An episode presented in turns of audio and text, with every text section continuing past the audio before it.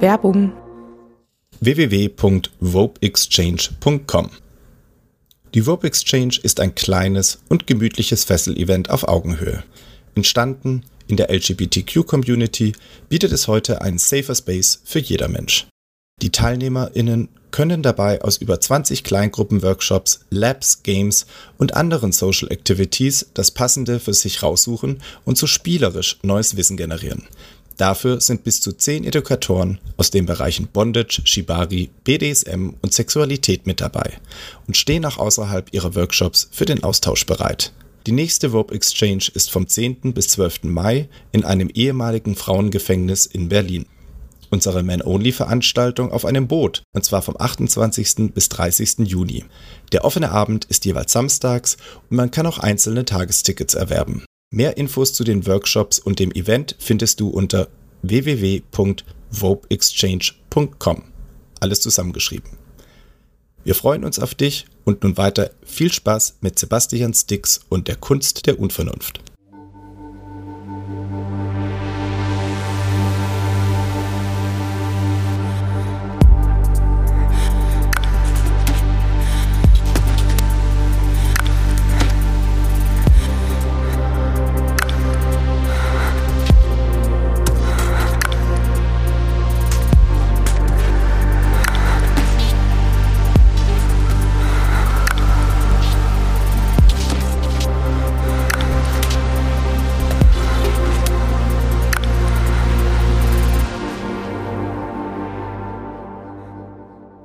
Hallo und herzlich willkommen zur Kunst der Unvernunft, dem Podcast über BDSM.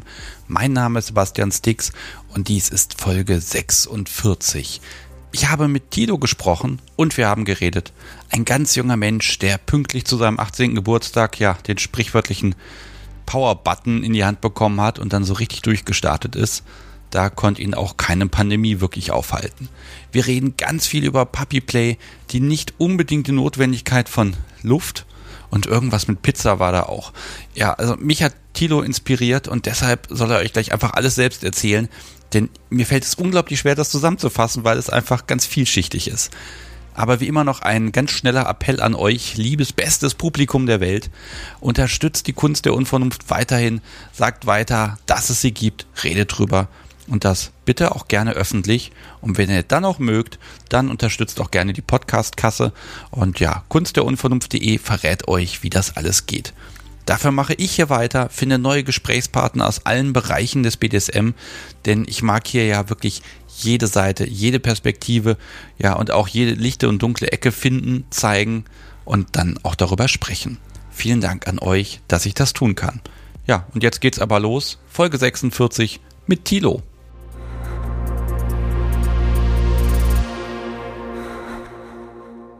Ich habe mich remote verabredet mit Tilo. Hallo. Hm, hallo.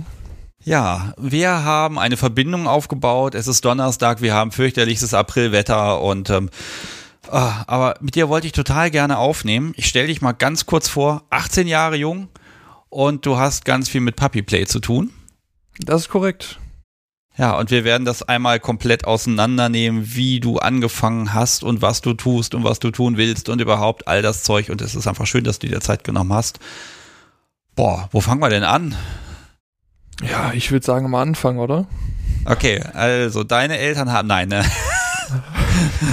okay, ja, das ist vielleicht ein bisschen zu weit vor, ne? Okay. Aber so um 2017 rum. Ähm, wäre wahrscheinlich der passende Anfang. Da bin ich nämlich über die Webseite der SMJG äh, in die Szene, sage ich mal, gerutscht und war dann Ende 2017 das erste Mal auf dem SMJG-Stammtisch und habe mich da dann vor Ort mal etwas äh, mit der Szene auseinandergesetzt. Ja. Okay, das, das heißt, du wusstest vorher schon, BDSM interessiert mich und die SMLG war dann, kam das schnell oder hast du erst mal ein Jahr lang da im Forum rumgesucht und da recherchiert? Mm, ja, das war so ein, so ein Dreivierteljahr ungefähr, ähm, wo ich dann auch auf die Alumni-Seite gekommen bin, die mich dann aber zur SMJG verwiesen haben. Ja, ich war auch vorher schon im äh, Webchat unterwegs, ähm, fand das da aber immer so ein bisschen blöd, dass ich die Leute nicht vor mir hatte und äh, nicht so gut einschätzen kann, wie die Leute drauf sind. Aber dieses, diese Erkenntnis, okay, ich und BDSM, das passt irgendwie zusammen. Wann kam die jetzt viel früher oder also wann fing das damit an, dass du da Interessen hattest und zu sagen, hier, äh, was weiß ich, Fesseln hauen etc. Das ist spannend. Ich glaube, dass äh, angefangen ganz früh im Kindergarten, dann war es halt so irgendwie so ähm, Cowboy und Indianer und yay, dann, dann bin ich halt Indianer und ja, ähm, dann ging es dann halt weiter in der Grundschule, wo ich dann äh, mit einem Kumpel angefangen habe, ähm, Primal and Prey, äh, Primal and, and Prey ähm, Spiele zu machen. Ähm, der ist jetzt inzwischen auch Jäger. Ich leider nicht so gejagt.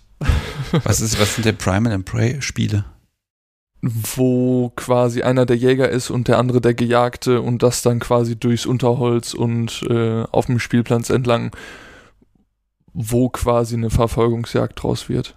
Das macht, okay, also ordentlich eingestiegen. Das würde ich jetzt schon als erweitertes BDSM dann schon bezeichnen. Ähm, das, ich habe das Gefühl, du bist da ganz äh, ja, frei von Berührungsängsten. Also BDSM, ja, ich finde das interessant, dann mache ich das mal, dann vernetze ich mich mal mit Leuten und dann, dann kann das losgehen. Ja, das ähm, gehört auch so te teils zu meiner Grundeinstellung, wo ich dann sage, egal was, einfach mal ausprobieren, solange es keine Folgeschäden klar auszumalen sind. Und wenn wenn es einem gefällt, dann kann man halt sagen, ja gut, ich mach's weiter. Und wenn nicht, dann sagt man halt, ja, ist nicht so meins, dann lasse ich's halt. Ja, SMJG, auf dem Stammtisch gegangen. Vielleicht sagen wir kurz was zu deiner sexuellen Ausrichtung. Äh, du hast mir gesagt, du bist pansexuell. Ja, das ist richtig. Und äh, für die Menschen, denen das nicht so super geläufig ist, ich habe es auch nochmal ordentlich nachgeschlagen, weil ich will ja mal kein Halbwissen verbreiten. Äh, das heißt, wenn du einen Partner suchst, dass das Geschlecht gar nicht so wichtig ist, sondern es kommt auf den Menschen an und das ist das primäre Merkmal, was dich anzieht. Genau, die Personalität, die die Person mitbringt, das ist das, was für mich entscheidend ist. Okay, ja, das heißt, dir stehen alle Türen offen. Das ist richtig. Und du machst davon auch Gebrauch. Ähm, ja, das ist ähm, jetzt gerade in den letzten Monaten so gewesen, äh, dass ich in Berlin wen kennengelernt habe. Ähm, die Person ist äh, trans-non-binär. Das ist ein Ausdruck, der von Sascha geprägt wurde, einer ähm, Person, die sich erst als äh, trans-männlich gesehen hat und äh, später dann doch gemerkt hat, dass es vielleicht doch eher non-binär ist, aber mit Hauptzügen männlich, wo man dann sagen kann, ja, mh, hm, aktuell würde ich mich keinem Geschlecht quasi zuordnen, aber wenn dann häufiger dem männlichen als dem weiblichen, was dann auch teils unter dieses Fluide fällt mit der Person. Die Person heißt Even. Da habe ich mich erst auf einem Bondage Hangout, das online gehalten wurde, ähm, kennengelernt quasi. Und da waren wir erstmal auf einer ganz sachlichen Ebene unterwegs und haben uns über Informatik, über Lockpicking, über alles Mögliche ausgetauscht. Lockpicking, falls das jetzt jemand googelt, das ist, wenn man aus, aus, aus Spaß äh, so Vorhängeschlösser öffnet mit äh, diesem Dietrich-Werkzeug, ne? Ja, richtig. Ich gucke gerade einmal. Ich da gibt es auch Meisterschaften. Das kann natürlich gerade im Bereich Bondage, Ketten etc. relativ praktisch sein, zu sagen, so, du bist jetzt hier gefesselt, dann kriegst du jetzt hier dein, dein Lockpicking-Set und dann komm da bitte raus. Äh, ja, das ist eher andersrum, dass die äh, Tops davon nicht wissen und sich dann nachher fragen, warum ist die Person jetzt gerade hier? Okay. Das, das hatte ich nämlich die letzte Woche bei Dan müsste letzte Woche gewesen sein, ja. Da war es so, dass er mir ähm, Stahlfesseln an Hand- und Fußgelenke angelegt hat und ähm, die waren aber nur mit Magnetstiften gesichert.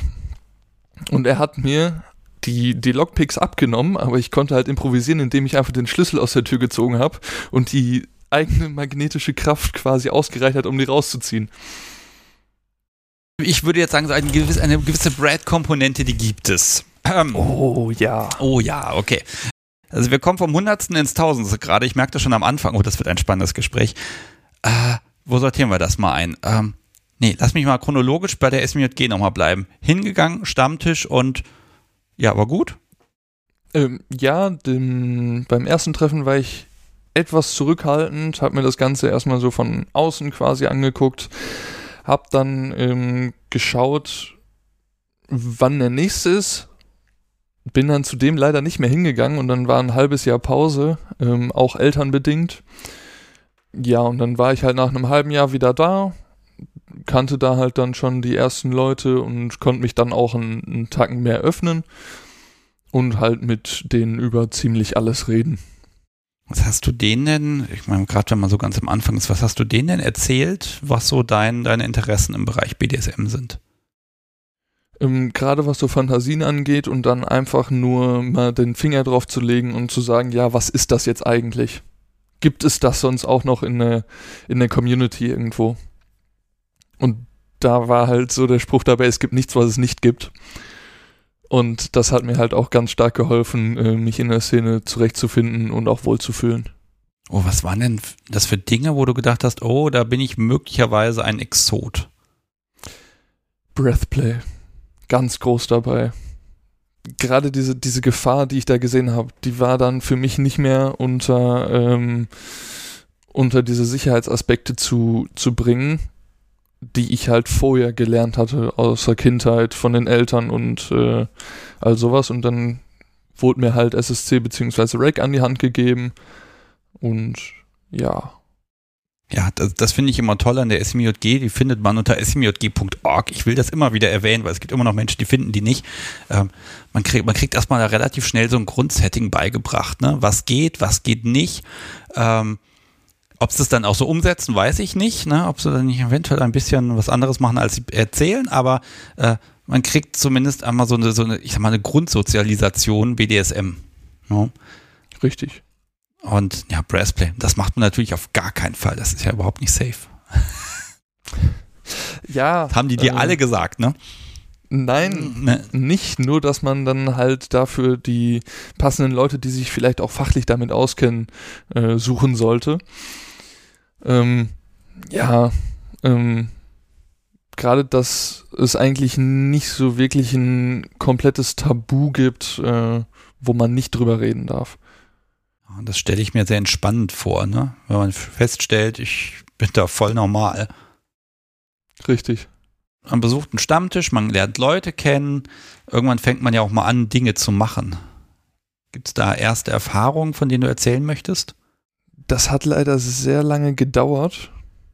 Ähm, zwischendurch zu Hause mal ein, ein Baumwollseil genommen aus der Garage und halt mal ein Futumomo geknotet. Das war halt vorher schon mal der Fall. Aber das hat mir jetzt nicht so den Kick gegeben. Also an, an dir selbst. Ja, richtig. Und boah, dann war es eigentlich erster Fall mit 17 drei Viertel oder so, dass ich da ersten Kontakt quasi zu Schlagwerkzeugen hatte, die auch leider ähm, nur selbst angewandt. Und dann bin ich mit 18 äh, auf Cevabot gestoßen. Das ist mein Maximi. Ähm, wir sind quasi eine Person quantenverschränkt und äh, das ist unglaublich. Deine seelenverwandte Person auf der Welt, ja? Ja, so ziemlich. Wir zählen inzwischen nicht mehr die Gemeinsamkeiten, sondern die Unterschiede. Okay, was hast du den Menschen denn gefunden? Oh. Ach, der war einmal auf dem SMJG-Stammtisch und dann war es ein, darf ich dich kraulen? Ach ja, klar, warum nicht? Und dann wurde man da erstmal weggekrault, hat halt die Nummern ausgetauscht und später dann halt geschrieben und dann war es so ein, irgendwie passt das bei uns. Und mir wurde gesagt, der erste Gedanke, äh, den die Person hatte, du bist süß, ich will dir wehtun. Und das, äh, das, das ist schon mal, das ist ein Sendungstitel gerade. Das heißt aber, du bist da gar nicht, also ich habe so ein bisschen das Gefühl gehabt, ah, äh, war, warst du auf einer Suche nach einem, nach einem Partner, Spielpartner oder hat sich das ergeben? Also wie war so dieser, dieser Weg dahin? Ich habe gesucht, ja, ich habe auch gefunden. Äh, problematisch war es halt, weil es eine Fernbeziehung war. Das müsste so mit 17 gewesen sein, dass ich über den Webchat der SMJG Panda kennengelernt habe. Der wohnt halt in München und ich oben in, in der Nähe von Münster. Und man hat halt online quasi so kleine Sessions gehabt, aber ähm, nie sowas, wo ich gesagt habe, das erfüllt mich jetzt dann bin ich halt auch mal runtergefahren oder eher hochgekommen. aber ähm, die Entfernung macht einen im Endeffekt kaputt.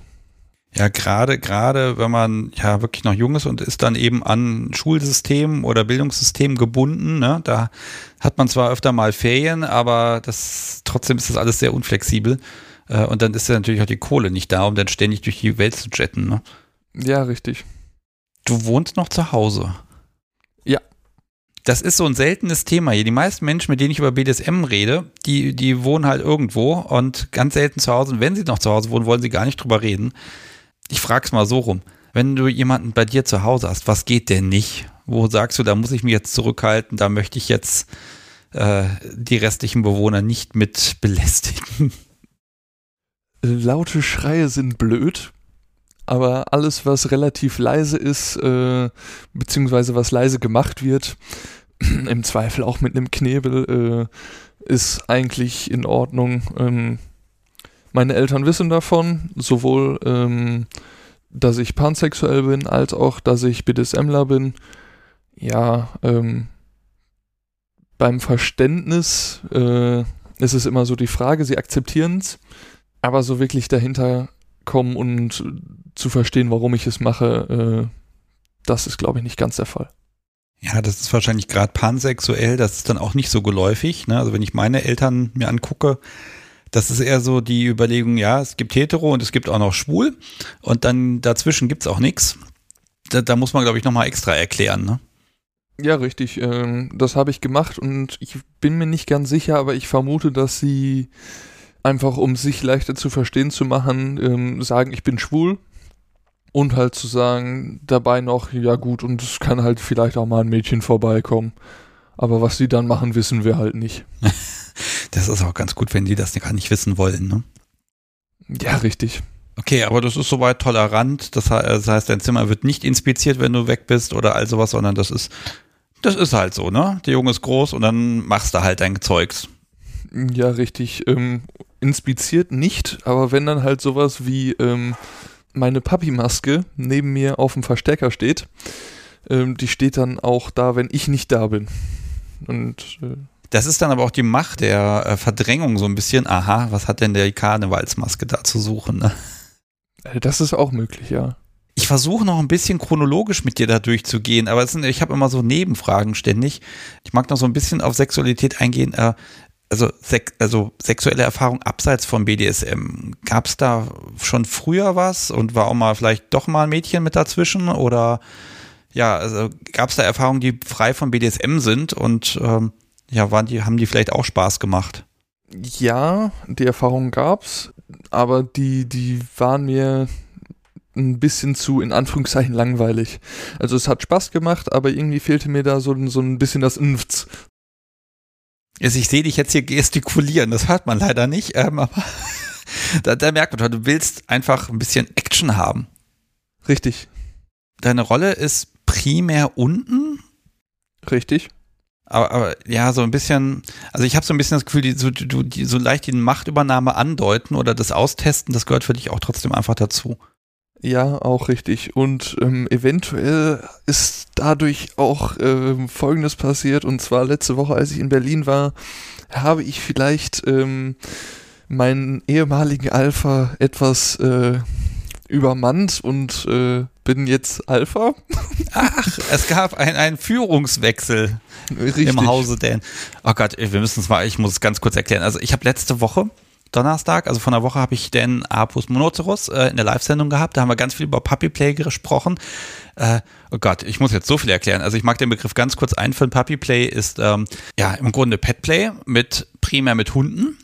Ähm, und der Unterschied ist, es kann zwar einen Owner oder einen Händler geben, der das Rudel anführt, also das Herrchen, muss es aber jetzt gar nicht unbedingt. Und dann gibt es auch innerhalb dieses Rudels, äh, kann es verschiedene Rollen geben, Alpha, Beta, Gamma, da ist dann so eine leichte Rangordnung und dann kann miteinander gerauft werden und man kann aber auch zusammen einfach in die Kneipe gehen und so, so ein Puppy-Event haben. Und äh, das ist so von niedlich bis bedrohlich, kann das offenbar alles sein. Und ja, also ich, ich kann es gar nicht so hundertprozentig erklären, weil meine Petplay-Erfahrungen sehr klassisch sind, gebe ich ehrlich zu. Aber da, da entwickelt sich einfach eine riesen Community und da muss man jetzt einfach Live-Show Nummer 60 hören, wo Dan einfach mal erklärt, wie das auch in sozialen Räumen funktioniert und was da in der Öffentlichkeit passiert und was für Weekends gibt und Puppy Circuit und was nicht alles. Was, was habe ich vergessen, Wichtiges zu erwähnen vielleicht? Ich glaube nichts außer dem Fakt, dass es für jeden anders definiert sein kann. Aber das ist es ja im BDSM äh, normalerweise. Okay, und du hast jetzt die Alpha-Rolle übernommen. Das heißt, es gab einen epischen Kampf. Ja, einen epischen Kampf äh, mit einem nüchternen Wuffel und einem auf äh, anderthalb Promille. ja, einmal zu groß ins Glas in den Napf geschaut und schon ist man seine Rolle los. Ja, richtig was, was habt ihr gemacht miteinander? Du hast dich da, du warst dann, hast dich hingesetzt und hast gesagt, Wuff, und dann äh, hat dann Alpha gesagt, hm, Mauz, und dann war alles geklärt? Oder wie, also, Entschuldigung, ich, da ich es noch nicht live gesehen habe, muss ich jetzt einfach mal dich bitten, das ein bisschen zu beschreiben, wie so ein, so ein, so ein, ja, Wechsel funktioniert. Das war eine Situation, wo ich selber nicht im Petspace war. Ähm, das ist vielleicht noch die Besonderheit ähm, in, in meinem Fall als Mumble, also in meinem ähm, Petspace, bin ich dann sehr zurückhaltend, sehr faul und einfach nur kuschelbedürftig. Und ähm, Husby wollte halt ähm, mit mir spielen und ich hatte halt keine Lust darauf und deswegen habe ich ihm halt gesagt, du, ähm, ich möchte gerade nicht. Er hat gesagt, doch, jetzt muss aber.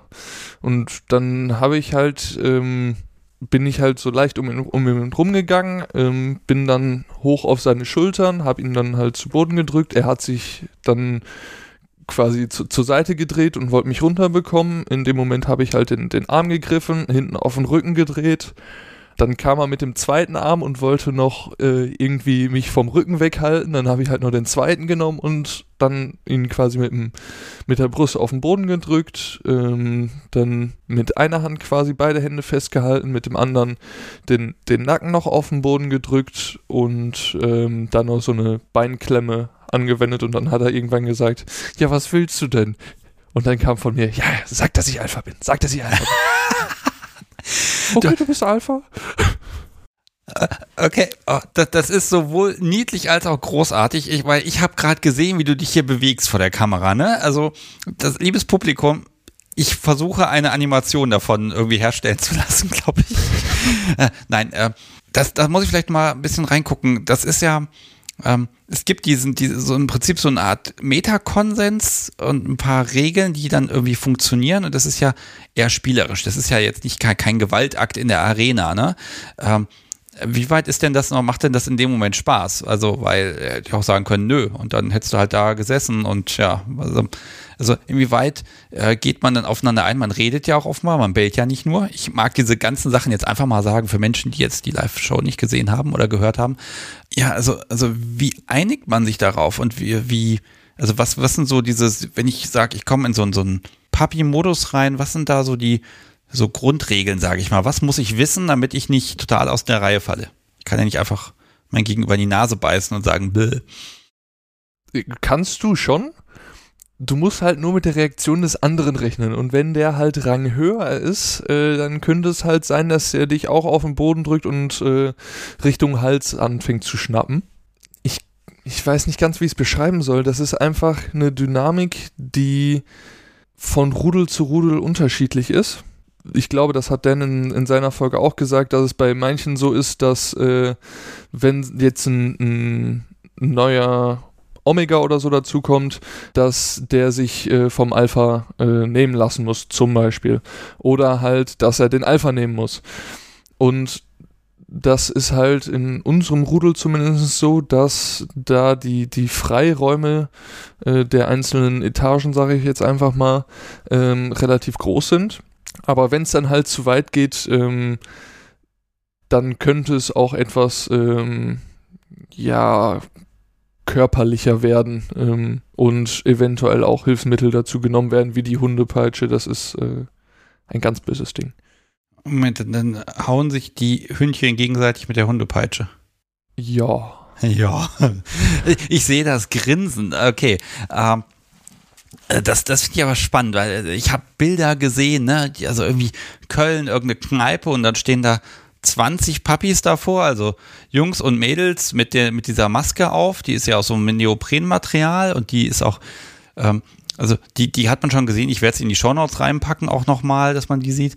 Und äh, die sehen alle ein bisschen anders aus, die kann man in allen möglichen Farben und Formen kaufen und so, aber äh, das ist so schon so, eine, so ein Zusammengehörigkeitsding. Wir gehören hier alle zusammen, wir haben was gemeinsam und wir gehen hier in der Öffentlichkeit auf Tour und sind trotzdem noch ein bisschen anonym. Das finde ich schon, also das finde ich schon ziemlich cool. Jetzt ist so meine Frage von einem SMJG-Stammtisch hin zu, ich lande in einem Rudel da ist ja schon mal ein bisschen was dazwischen. Also wie, wie bist du da jetzt dahin gekommen? Weil ich habe Jahre gebraucht, um zu verstehen, ach guck mal, da es gibt Puppy Play. Das war jetzt nicht so, dass mir sofort auf die Nase gebunden wurde. Ähm, ja, da hatte ich äh, das große Glück, dass ich halt Seva kennengelernt habe.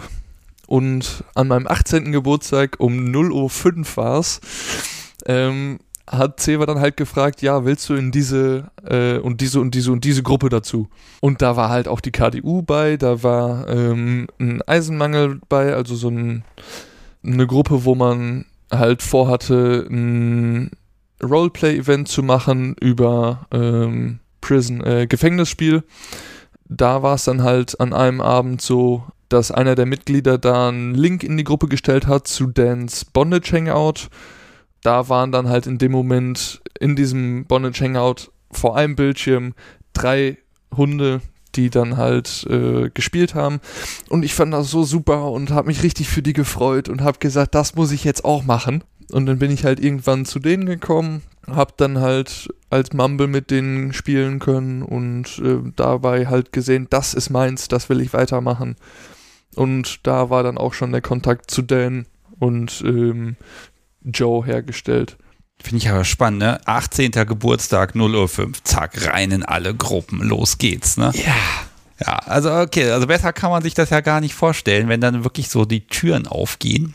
Ja, ich überlege gerade, wie viel Background das Publikum jetzt braucht. Also war es letzte Woche ein paar Tage bei Dan und ihr habt dann auch irgendwie im Hintergrund also irgendwelche Kämpfchen gemacht und keine Ahnung was und mit dem Elektro-Halsband gespielt kleiner Sicherheitshinweis, das muss man nicht an den Hals machen, das kann man auch irgendwo anders dran knoten. Das, äh, wie, jetzt mag ich mal fragen, das ganze Puppyplay-Thema, wie sexuell ist das eigentlich? Äh, Puppyplay ist für mich komplett asexuell. Das, sobald irgendwelche äh, sexuellen Inhalte äh, an bzw. mit mir äh, passieren, falle ich aus dieser Rolle raus. Und für den Rest meines Rudels ist es durchaus äh, sexuell, was es manchmal äh, schwierig macht, aber zum größten Teil eigentlich nicht. Du lässt dich also nicht besteigen, um das mal provokativ zu sagen. Aber du siehst, äh, du siehst das ja dann bei den anderen auch, ne? Da mag man doch vielleicht doch schon nochmal mitmachen. Nee. Dann, dann lege ich mich einfach faul in die Ecke, beziehungsweise bei irgendwem zu den Beinen und hoffe darauf, gestreichelt zu werden. Okay, das, das finde ich aber schön, dass das dann in dem Moment so auch akzeptiert wird. Hier, ich habe meinen, meinen persönlichen Raum, in dem ich mich wohlfühle. Und dann läuft das. Also das, ist ja auch mal so ein Punkt, ne? Welche Konvention habe ich, wo muss ich mitgehen, äh, auch wenn, ne, weil es halt irgendwie dazugehört. Und das ist ja, ist ja wirklich gut, dass, dass, dass du diese Grenzen so abstecken kannst. Gibt es da noch andere Sachen, wo du sagst, ja, das können die machen, aber ich muss das jetzt nicht haben oder jetzt noch nicht haben? Grundlegend würde ich sonst nichts wissen, wo ich dann äh, mich raushalte. Also wenn Mumble faul ist, dann ist er halt faul. Und wenn dann irgendwer meint, jetzt musst du aber den Ball hinterher rennen, dann guckt er einmal trotzig und bleibt halt liegen. Wie weit entspricht Mumble denn deinem, also Tilo, deinem äh, Charakter? Ist das dieselbe Person oder ist das was ganz anderes? Es gibt Überschneidungen, ähm, gerade in der Akzeptanz und in der Neugierde, aber sonst gehe ich lieber auf neue Leute zu und äh, Mumble ist halt mh, sehr gesessen und äh, guckt halt, was passiert.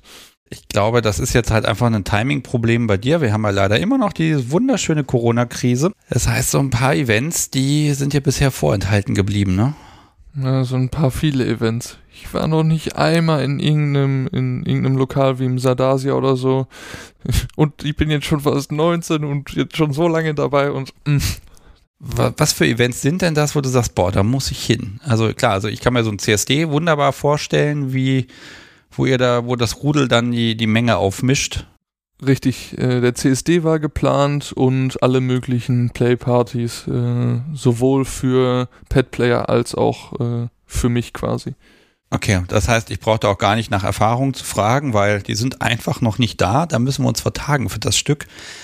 Ah, ach, das wird. Ja. Oder die Tränchen kommen ja fast. Nein. Man überlebt ja, man überlebt und man kann ja, ich glaube, das ist auch gar nicht so blöd, weil man, guck mal, du kommst, hast, bist dann schon voll drin und dann ist das einfach nur noch ein, also du wirst dann auf einer Party vielleicht nicht so völlig umgehauen, weil alles neu ist, sondern du hast dann schon mal so deinen Safe Space gefunden, ne? Ja, das ist richtig. Ich versuche dir das jetzt natürlich irgendwie nur einfach schön zu reden. Ja.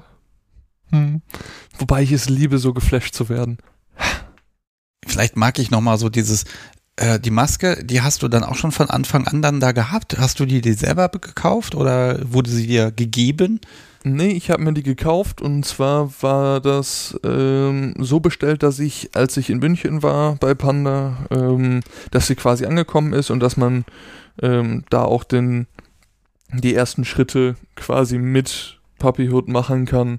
Ähm, ja, und da ist eigentlich auch Mumble richtig, richtig rausgekommen.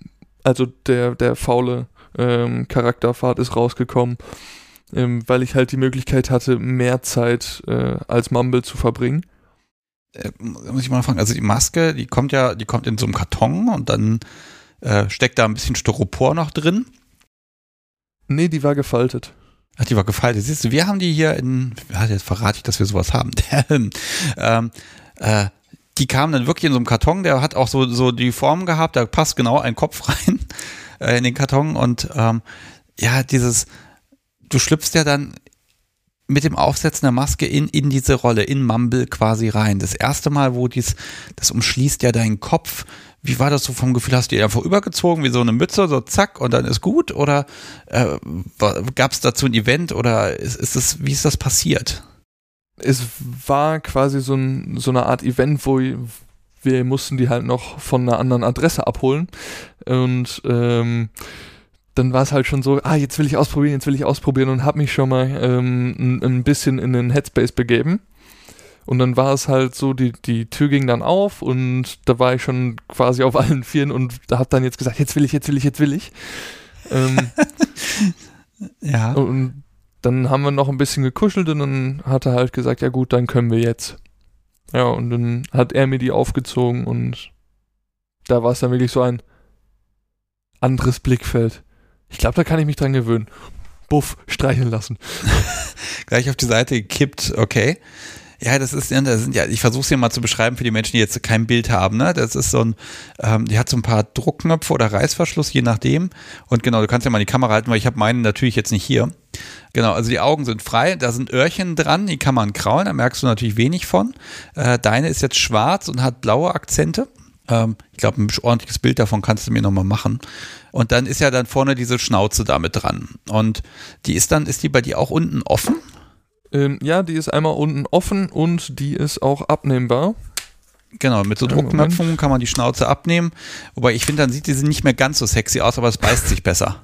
Jetzt sieht sie so ein äh, bisschen aus wie, wie Batman. Ups. Entschuldigung. ja, das habe ich so noch gar nicht gesehen.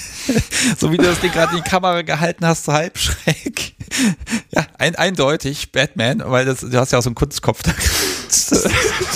Entschuldigung. Ich möchte das gar nicht veralbern. Also es sieht mit Schnauze vorne dran bedeutend besser aus. Aber du hast ja recht. Sieht halt aus wie Batman. Moment, jetzt muss ich die Ohren eigentlich nur noch gerade machen. Genau. Und so ein bisschen nach vorne drehen. Dann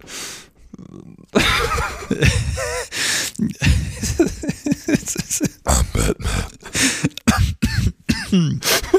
Gott. Ach ja. Es ist aber auch so ein, so, ein, so ein Männerkopf, wo das Ding gerade drüber gestülpt ist. Ne? Das ist so ein, da kann man die Kopfhörer gut drauf ablegen auf dem Teil. Äh, das ist richtig. Da hatte ich vorher eine Zombie-Maske drüber. Und äh, das, das Witzige an diesem Kopf ist, der ist von meinem Urgroßvater. Der hat eine Schneiderlehre gemacht und ähm, hat die von seinem ähm, Ausbilder quasi geschenkt bekommen. Okay, ja, also ist aus Holz, ne? Ja, richtig. Das ist richtig massiv. Boah. Ja, das ist natürlich cool, wenn man das dann auch so, das, das Stück dann auch passend ähm, irgendwo präsentieren kann. Äh, lass mich nochmal so ein bisschen auf Stuff kommen. Also ja, die Maske ist da, die steht auch bei dir jetzt im Zimmer rum. Gibt es noch mehr? Was, was hast du noch so an, an, an Zubehör angeschafft?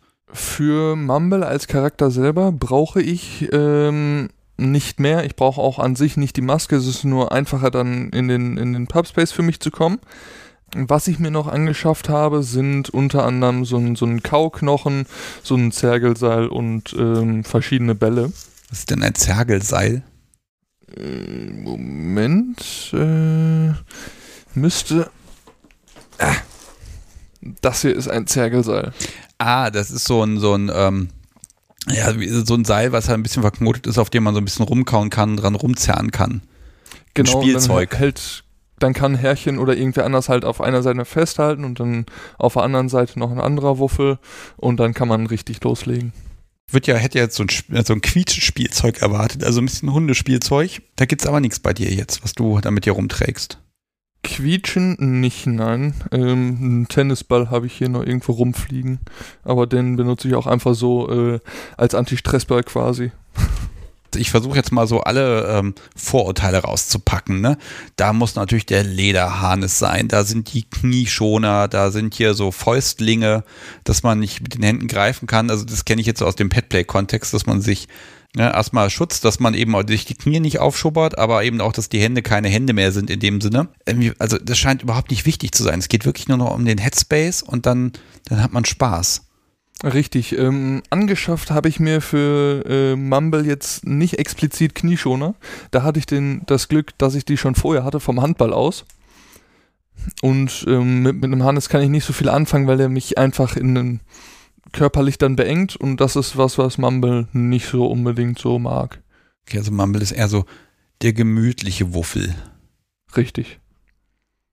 Weit weg von irgendwelchen Modewuffeln. Ich habe ein paar Fragen vorher vom Publikum eingesammelt. Eine war natürlich ganz klar das Halsband. Ja. Das gibt's auch. Ja, natürlich. Und alles in Reichweite. Oh, schön. Ja, das ist halt äh, ganz Hunter. schlicht Leder. Hey. Bitte? Ist halt Hunter ist eine, ist eine Hundemarke. Ja, das, es sieht auch benutzt aus, muss ich ehrlich gesagt zugeben. Da wurde schon mal dran rumgezerrt. Ja, durchaus möglich. Äh, das trage ich jetzt aber auch schon seit zwei Jahren. Ja, also es fing schon ein bisschen, also vor dem 18. kam schon so langsam das Zeug an Land. Also das verschwimmt zeitlich so ein bisschen, ne? Das ist ja auch völlig ja, okay. Richtig. Ich überlege gerade, also wie lange wir hier Puppy Play auseinandernehmen. Ich kann natürlich deine Perspektive nur sehen und das ist ja auch die, die besonders spannend ist. Gibt es was, wo du sagst, das ist, das ist total wissenswert oder das, das muss man verstehen? Weil es gibt ja, ne, also ich kann mir zum Beispiel nicht vorstellen, dass ich jetzt ja in, in einen Puppy Space reinkomme. Ich bin halt dann eher das Herrchen. Ähm, wenn du jemanden, der überhaupt nichts mit Puppy Play zu tun hat, wenn du dem erklären wollen würdest, was Mumble ist, wie sich Mumble fühlt und wie Mumble Mumble wird. Äh, was, was, was würdest du sagen? Ähm, ich würde sagen, dass Mumble an sich einfach wie ein wirklicher Hund zu behandeln ist.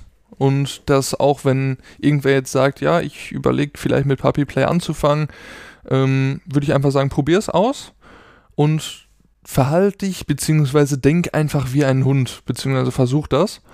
Und ich glaube, dann ist es relativ einfach, da auch mit einzusteigen und halt mit der Grundlage, dass keine Einstellung da falsch sein kann. Also egal wie du dich verhältst, äh, solange es nicht ähm, gegen irgendwelche Konsensstrukturen ähm, verstößt, sollte alles okay sein. Der Weg, das ist so das nächste Ding. Man erkennt es nicht unbedingt, ob man drin ist, weil dann einfach das Verständnis dafür fehlt, was ist jetzt gerade das für ein Gedanke. Das habe ich das Problem, dass dann zum Beispiel die Möglichkeit zu sprechen wegfällt.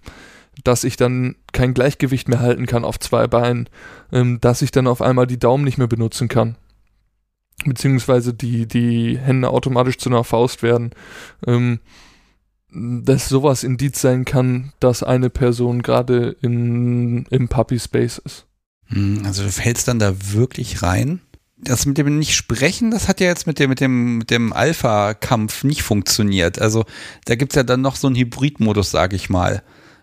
Ja, richtig. Also wie ist das? Also untereinander, also im Rudel da geht das dann doch, aber gegenüber Herrchen nicht? Oder wie, wie, wie ist das so? Gibt es da nochmal Abstufung? Es ist halt so ein, so, ein, so ein fließender Übergang und da kann man auch zwischendurch drin stehen bleiben. Und das war halt der Fall ähm, jetzt mit, mit äh, Husby, dass ich da noch reden konnte und auch noch die Hände frei benutzen konnte. Ähm, aber grundlegend ist es so, dass ich im Rudel ähm, auch komplett Mumble bin und dann halt auch die Fähigkeiten verliere. Und das gleiche gilt auch Herrchem gegenüber. Also das hat auch was mit Erwartung zu tun. Ne? Es wird nicht von dir erwartet, dass du, ich sag mal, groß mitdenkst. Also du musst nicht den Müll runterbringen oder das Geschirr abwaschen oder so, sondern du bist halt einfach, Mumble ist Mumble und Mumble macht Dinge, die Mumble halt macht. Das heißt, du kannst so eine ganz andere Ruhe im Kopf auch haben. Du musst nicht über Kram nachdenken. Ja, richtig. Ich habe vielleicht, ich mag, ein bisschen plaudere ich ja doch mal aus dem Nähkästchen. Äh, vor vielen Jahren haben das Podcast und ich auch ein bisschen mit Petplay angefangen und ich hatte so das Problem, ähm, ich gebe dann irgendein, ich bin Herrchen, habe ein Kommando, Sitz, Platz und so weiter und so fort. Und da war so das Problem, wenn sie es nicht tut, dann habe ich immer so im Hinterkopf gehabt, ja, ist ja doch ein Mensch. Und wenn sie das jetzt nicht macht, dann ist das in dem Moment schon ein Protest. Und ähm, das war, das war für mich tatsächlich ein bisschen schwierig und ich habe dann die Lösung gefunden, dass ich gesagt habe, okay, äh, mit meinem Hündchen spreche ich nur auf Französisch, verrate aber vorher nicht was und wie die ganzen Vokabeln da lauten ähm, um dann das miteinander zu erlernen, ne? um diesen Prozess zu haben und zu wissen, okay, wenn ich da jetzt sage, äh, was weiß ich, Ata, Plas, da, da, da, ta, ta, ne? ich habe das schon wieder alles vergessen. Ich habe die auch währenddessen x-mal verwechselt, die Vokabeln.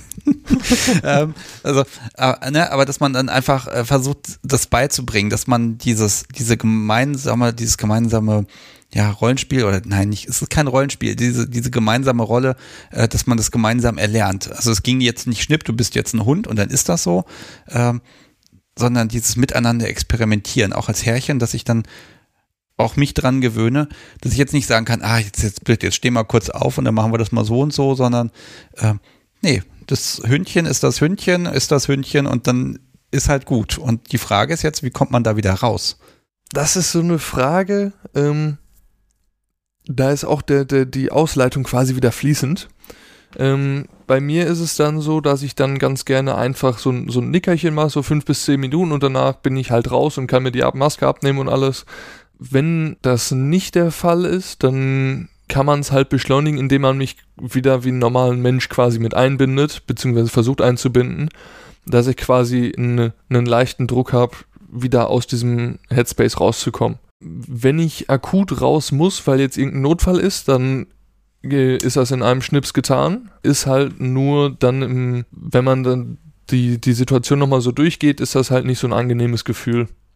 Ja, ich glaube, das ist das, was jeder Mensch kennt, wenn er irgendwie am Spielen ist und dann klopft es an der Tür und dann ist man da, muss man da schnell raus.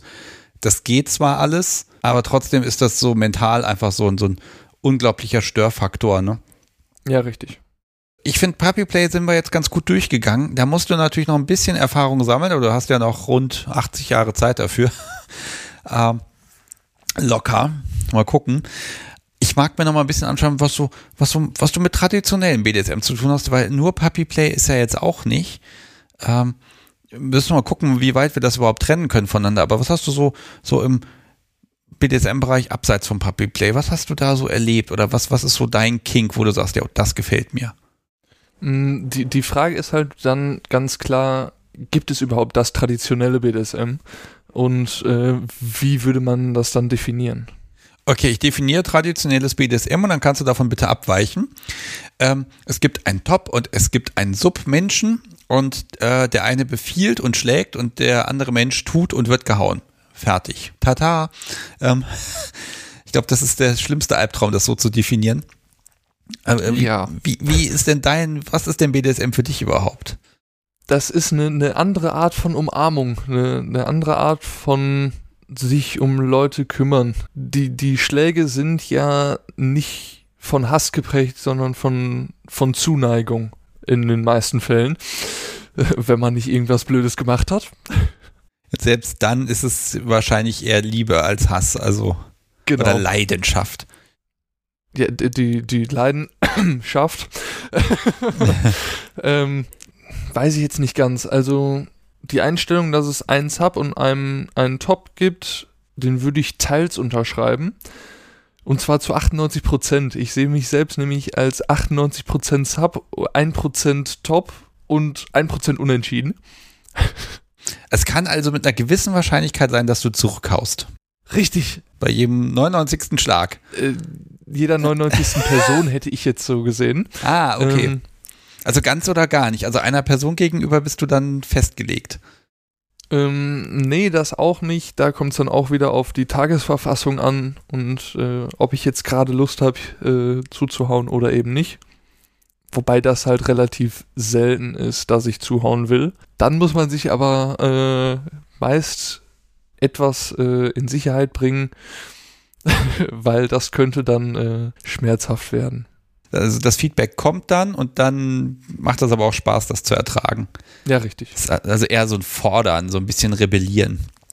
Ja. Es wäre ja auch langweilig, wenn man dann immer nur kuschen würde, ne? Also man will ja doch miteinander was tun und das ist ja auch Teil der Reaktion. Ja, also ich gucke mal, welche Kinks ich bei dir so finde. Fangen wir doch mal an, ganz, ganz klassisch. So, ich versuche dich da doch nochmal reinzudrücken. Seile. Sind die interessant? Ähm, ja, aber da eher aus einer Kunstperspektive, ähm, Seile an sich kann man halt meiner Meinung nach in diese zwei Bereiche packen. Einmal diese funktionale und einmal die artistische ähm, Kunstabteilung.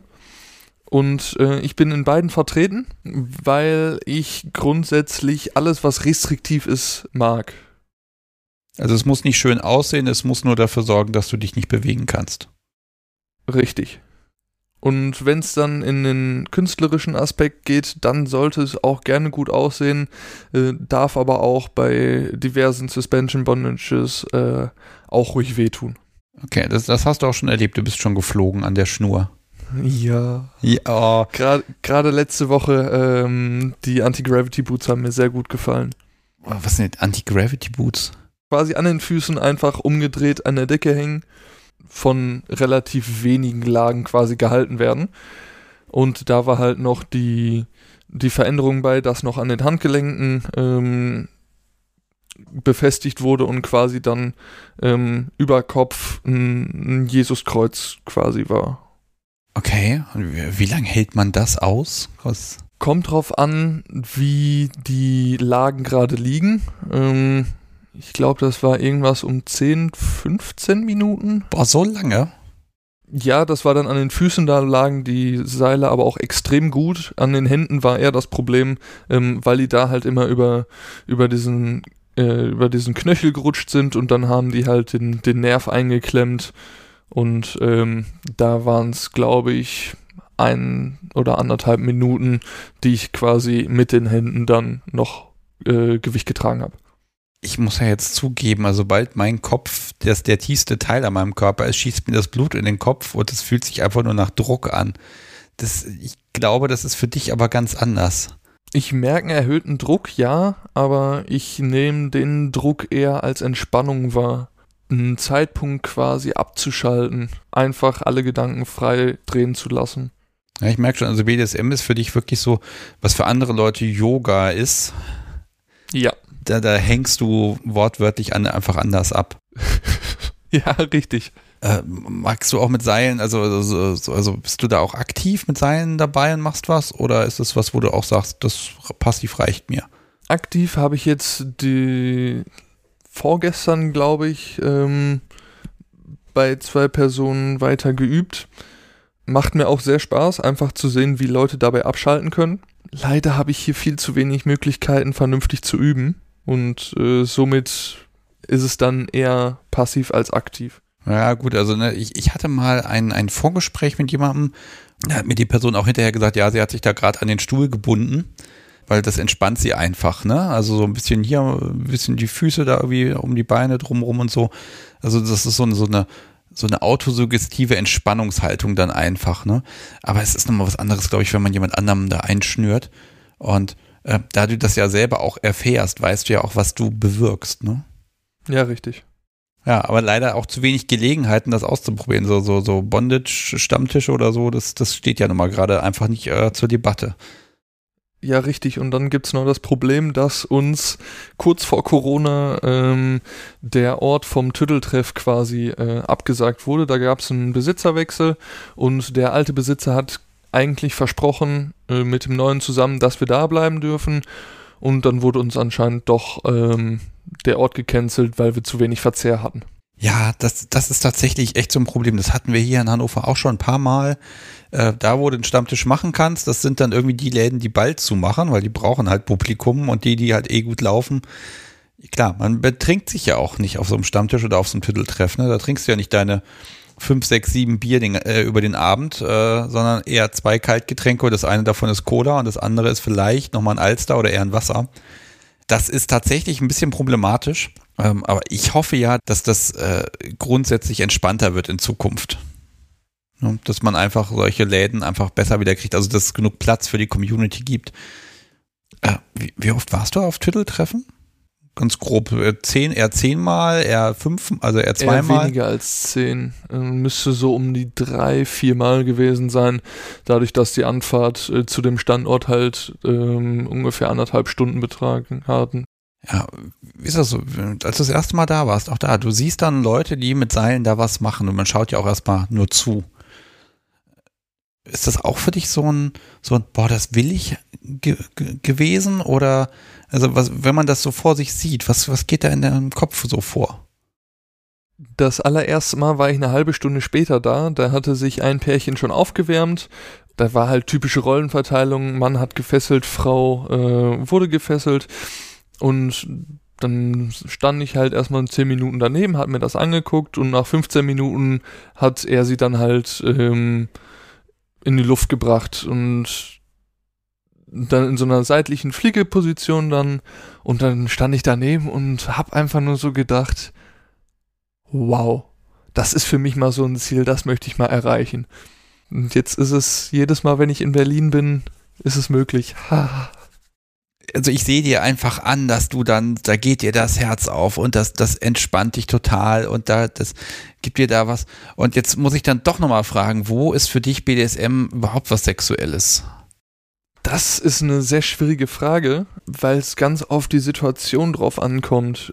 Ich glaube, ein Machtgefälle an sich ist für mich ähm, relativ erregend und ähm, je nachdem, wie damit halt umgegangen wird, äh, wie das verstärkt wird, zum Beispiel durch Einschränkungen in der Beweglichkeit, durch Seile, durch äh, Manschetten oder so, dann halt noch, ähm, wie der Schmerz quasi umgesetzt wird, wenn man nicht folgt. Äh, das ist alles so, so ein dynamisches, ähm, je nachdem, wie es gerade rübergebracht wird, kann es sehr erregend sein oder eben nicht.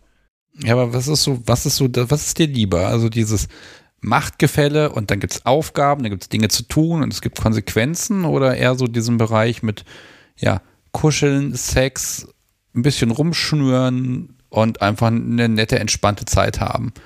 Ich glaube, ich kann da keins wirklich vorziehen, weil ich beides einfach unheimlich entspannt finde. Okay, also bei dir ist alles noch offen. Also du kannst in die, da, da merke ich gerade, wie eingefahren ich geistig da teilweise schon bin. Ich versuche dich hier in Schubladen reinzupacken und du sagst einfach nur, der ganze Schrank passt schon. Ist egal wo.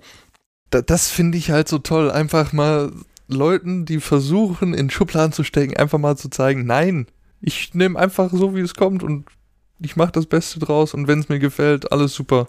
Und gerade das ist ja noch in der Vanilla-Welt noch geiler zu machen. Ich verstöre so gerne. Ja, was, was machst du denn mit, äh, also, wer, also du hast schon erzählt, du hast dich bei deinen Eltern geoutet, aber auch, auch bei Freunden und so, also inwieweit äh, verbreitest du die Kunde und sagst, hier, übrigens, das mache ich, so bin ich drauf und jetzt kommt man damit klar, also Vanilla-Erschrecker.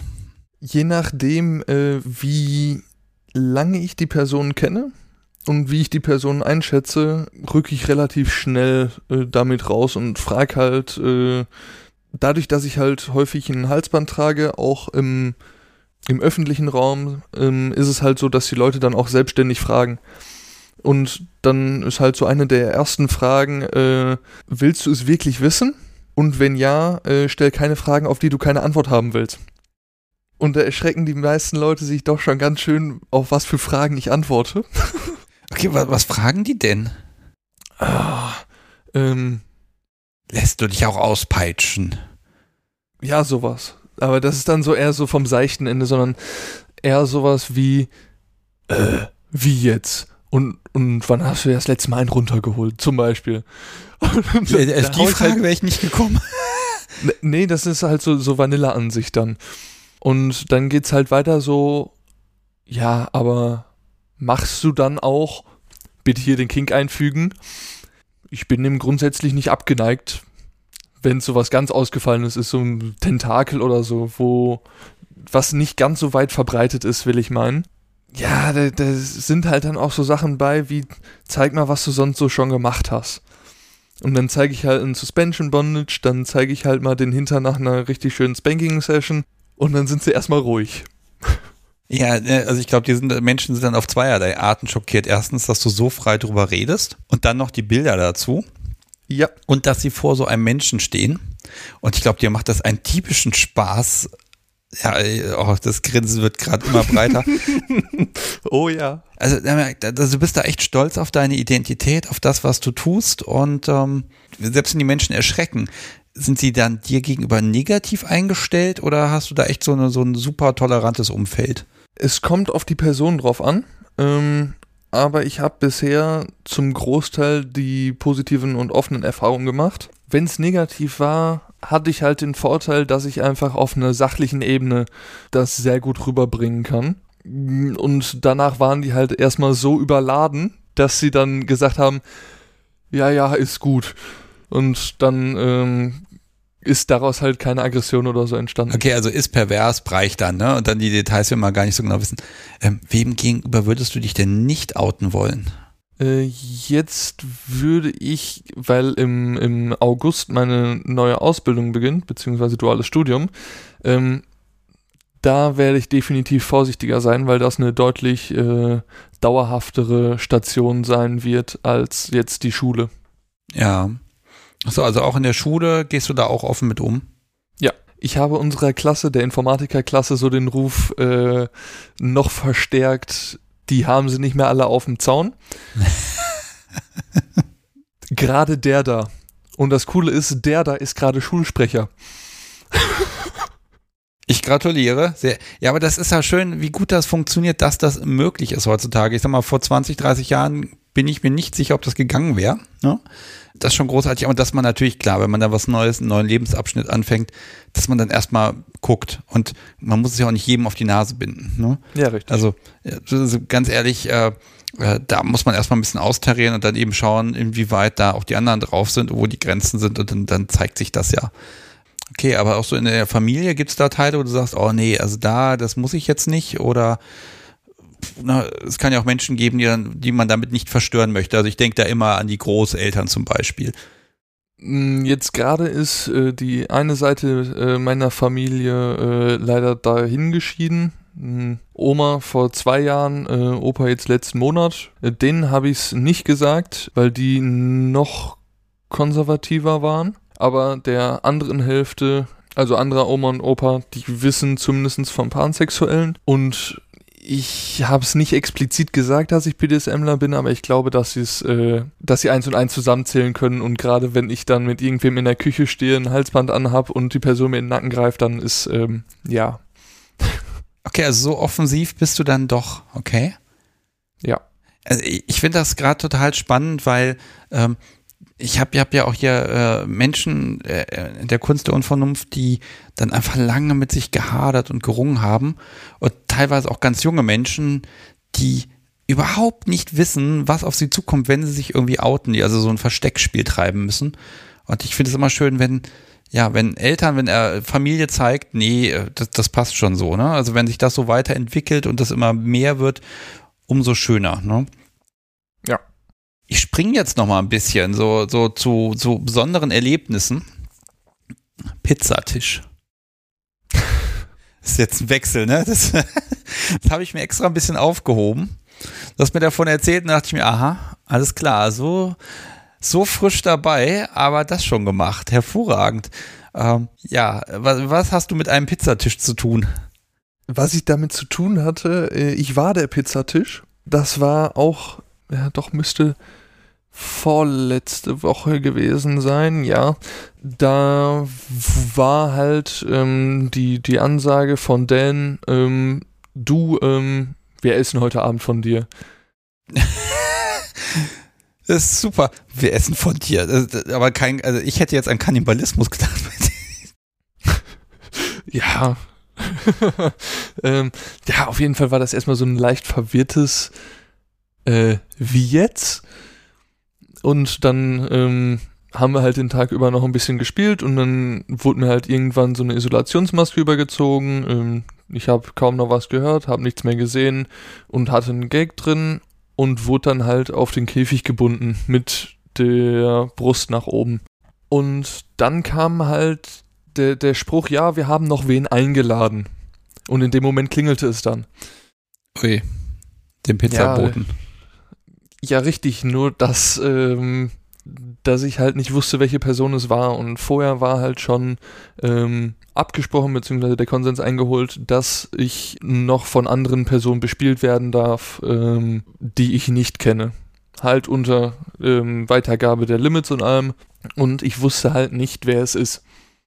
Okay, also, Moment, das heißt, das Gespräch war, ähm, ähm, Hast du was dagegen, wenn da noch jemand dazukommt? Wir sagen dann Bescheid, wie und wie du drauf bist und dann, dann ist das okay für dich. Und dann hast du gesagt, ja. Ähm, wir haben vorher, bevor ich nach Berlin gekommen bin, eine halbe Woche oder so drüber geschrieben und dann war halt erstmal so die Frage, ja, ähm, könntest du dir denn vorstellen, dass irgendeine Person, die du nicht kennst, mit dir spielt? Ja, kann ich mir grundsätzlich vorstellen. Ja, und ähm, das wäre dann jetzt ja nicht nur so eine Fantasie, sondern das würden wir wirklich versuchen dann umzusetzen. Wie sieht das denn dann aus mit den Limits? Würden die sich dann verschieben? Und dann sollte ich halt eine neue Limitliste quasi fertig machen, wo halt für unbekannte Personen die Limits neu definiert sind. Was, was war da so drauf? Ähm, das war so ein, so ein Vordruck. Ich kann ja. Ein Vordruck, sehr gut. Ja, jetzt habe ich die Liste auch gefunden. Ähm, da war dann unter anderem dann die Frage nach ähm, Fesselungsarten, wo dann sich bei mir die Suspension als No-Go hingestellt hat, weil ich halt die Person nicht einschätzen kann, wie erfahren die ist und so. Unter anderem ist auch Mumifizierung noch auf der No-Go-Liste ge gelandet, weil das magst, ich auch dort. Das magst du prinzipiell, aber, aber eben nicht mit genau. Unbekannten. Das ist richtig, weil ich halt die Person wirklich einschätzen muss und auch wirklich total vertrauen können muss, ja, und dann sind halt noch extremere Schlagwerkzeuge wie so eine Stahlgärte oder äh, Singletails rausgefallen. Wieder aus dem gleichen Grund, weil ich nicht weiß, wie erfahren die Person damit ist und ich nicht weiß, äh, wie, wie sehr ich der Person vertrauen kann. Ja, das finde ich aber gut, wenn dann wirklich darauf geachtet wird, einen Konsens herzustellen. Du hast natürlich, ich glaube, aufgeregt ist man, oh Gott, da wird jemand mit mir spielen, den ich nicht kenne. Du kannst ja trotzdem Nein sagen. Ne? Also also ich glaube, so, so, so viel, ähm, so streng ist es da nicht, dass du dich dann damit auf Gedeih und Verderb auseinandersetzen musst. Ich springe jetzt mal zurück. Du hängst also auf dem Käfig ähm, drauf gefesselt, es klingelt an der Tür, du siehst nichts, du hörst wenig. Also ich stelle mir jetzt ganz flapsig vor, okay, dann kam dann heiße Pizza, dann wurde es halt heiß und fettig, dann wurde gegessen. Äh, ja, mit äh, Messer. Was ist, was ist äh, passiert? Die Gabel fehlte nur. ähm, Ey, ehrlich jetzt?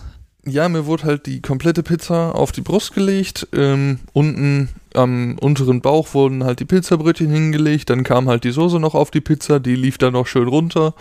Und dann wurde halt mit dem Messer angefangen, die Pizza zu zerschneiden. Auf dir? Auf mir. Oh, was hast du denn da gedacht? Oh geil, welche Pizza ist das? Ja, da, da wird mit dem Messer auf dir rumgeschnitten tatsächlich. Also da braucht man ja wirklich eine Menge Vertrauen und dann auch die Ruhe, da nicht irgendwie in Panik zu geraten. Ja, ich habe halt am Anfang gemerkt, dass das Messer relativ stumpf war. Und dann kam nach zwei Schnitten die Ansage, oh, das dauert mir zu lange, ich hole jetzt ein schärferes Messer. und ja, dadurch, dass ich halt die, die Hand quasi noch an der Schulter gemerkt habe, wusste ich, wer geschnitten hat. Und ich wusste halt, dass es Dan ist. Somit war dann halt das Vertrauen auch definitiv gegeben. Der Gast äh, saß halt zwischen meinen Beinen. Also ich hatte die, die Beine im 90-Grad-Winkel abgekippt auf dem Käfig, die Arme ähm, quasi in überstreckt. Oder wie heißt das? Ja, so nach unten dann weggestreckt irgendwie, ne? Ja, richtig. Also es hört sich ähm, alles sehr unbequem an, weil so ein Käfig, der hat ja dann auch diese Maschen, also dieses Gitter und da hängt man dann auch irgendwie drauf und in, nee, obendrauf war so ein, so ein äh, Kunstlederpolster quasi. Ja, irgendwas, was man abwaschen kann. Richtig. Ja, und dann ähm, wurde halt weitergeschnitten und ich habe es auch in der Haut gemerkt, habe auch gemerkt, dass es anfängt zu brennen. Somit wusste ich auch, dass in die Haut geschnitten wurde. Ähm, da wurde ich dann etwas unruhiger, konnte mich aber ähm, nach dem Gedanken, dass ich es jederzeit hätte abbrechen können, wieder ruhiger. Ja, dann wurde mir halt der, der Knebel zwischendurch rausgenommen und einfach mal so ein Stück Pizza nachgeschoben. Ich wollte gerade fragen, ob du überhaupt was abbekommen hast. Ja. Das hilft dann ja auch. Essen hilft ja immer, ne? Das ist. Nee, in dem Fall hatte ich gar keinen Hunger. Also ich habe anderthalb Stücke, glaube ich, gegessen und ich war pappensatt. Hm, dann hat der Körper auch anderes zu tun, als irgendwas zu verdauen. Ne? Ja, das war äh, so mein Gedanke dahinter. Und dann hing das eine Pizzastück noch so schräg in, in, in dieser Zufuhr und dann habe ich es nicht reinbekommen. Und, ach, das war toll. ähm, Was war denn mit der Person, die du nicht kanntest? Die, die war dann, die saß dann da zwischen deinen Beinen und hat geredet oder also wie war die Person, wie hat die interagiert? Kanntest du die vielleicht? Hast du die noch nicht wiedererkannt?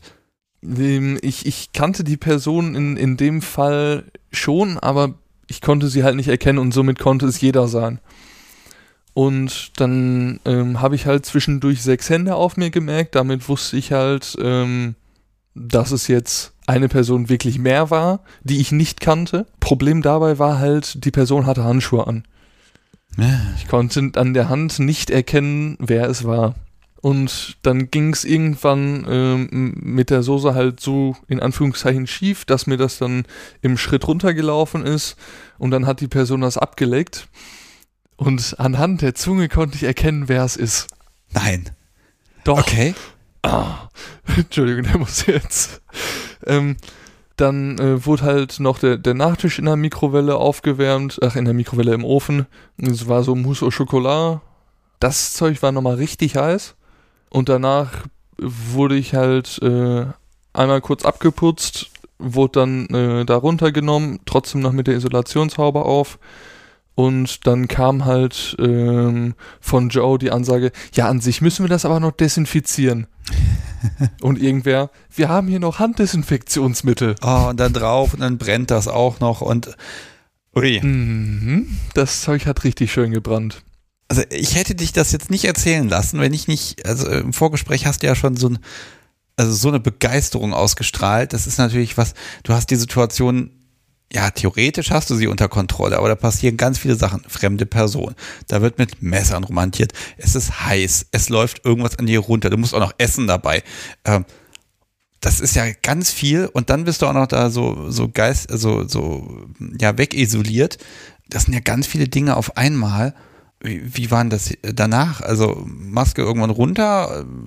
Also ich hätte mich jetzt äh, tatsächlich irgendwie in die Ecke gesetzt und erstmal gechillt. Ähm, ja, nach, nach dem Desinfizieren äh, wurde ich halt duschen geschickt und die Tür ist dabei aufgeblieben und dann kam halt Dan immer zwischendurch durch die Tür gucken und dann habe ich irgendwann gesagt, Dan, ja, äh, ich habe eine Vermutung, wer es ist. so, wer denn? Ja, Even im Moment für, den, für, für die Zuhörer, mir ist gerade genau der, der, das Kind ist runtergefallen. Wie bist du denn jetzt da drauf gekommen? Ja, ich hab's an der Zunge gemerkt. Ganz verdattert geguckt, Even dann halt dazu geholt. Und dann war es halt ein Gespräch während des Duschens. Ich glaube, ich habe zehn Minuten geduscht oder so und war einfach immer um, um, um den Moment quasi, wie hast du es an der Zunge erkannt? war da vielleicht irgendein Piercing oder mm -mm. besonder, also ich wüsste jetzt auch an Zungen jetzt keine großen Besonderheiten, an denen man es erkennen kann, außer vielleicht, dass sie, dass man besonders kunstfertig ist, aber hm. Äh, es war einfach die, die Art, wie geleckt wurde. Es war ohne Piercing, ohne irgendwelche Besonderheiten sonst. Es war einfach so ein, so ein Moment, an den ich mich sehr gut erinnern konnte.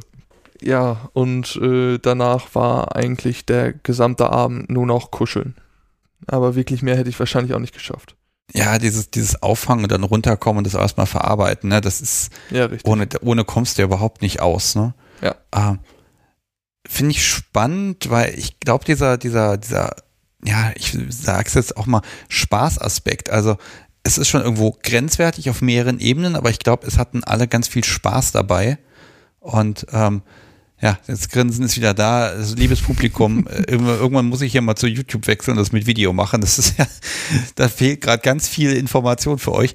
Ja, das kann man ja kaum noch steigern, Mensch. Jetzt kann man dich eigentlich nur noch auf Party und dann kann man da eine Auktion machen und kann dich versteigern. Das könnte ich mir noch vorstellen. Ja, ich überlege gerade, also du bist ja schon auf einem sehr hohen Niveau. Wo, was kann denn da noch jetzt kommen? Mm, was da noch kommen konnte, wurde sogar schon durchgeführt. Auch in der gleichen Woche noch. Oh. Ähm, und zwar habe ich eine Nadelphobie. Mm. Willkommen im Club habe ich auch. Ja. Also ich mag Nadeln total gerne, aber nicht an mir. ja, äh, nee. Ähm, auf jeden Fall war das halt so, dass ich, äh, dass wir vorher abgesprochen haben, dass es quasi für die Person keine Limits mehr gibt und ich das Safe Word aber jederzeit benutzen kann. Dann war es halt so, dass ich in einen Bondage-Sack gesteckt wurde, wo halt die Möglichkeit ist, ähm, am, am Oberkörper wieder den, den Reißverschluss quasi aufzumachen, ohne dass man da rauskommt. Und dann wurden mir halt äh, drei oder vier Nadeln äh, durch die Haut gepiekst, äh, wo mein Körper dann in einen Modus gegangen ist, der äh, laut Erzählungen mit einem LSD-Trip zu vergleichen ist. Ich habe halt einfach nur noch einen, einen Film quasi gesehen, und der, der war halt so ein Regenbogen, der ist dann so durch die Welt getanzt, dann wurde auf einmal alles drumherum schwarz.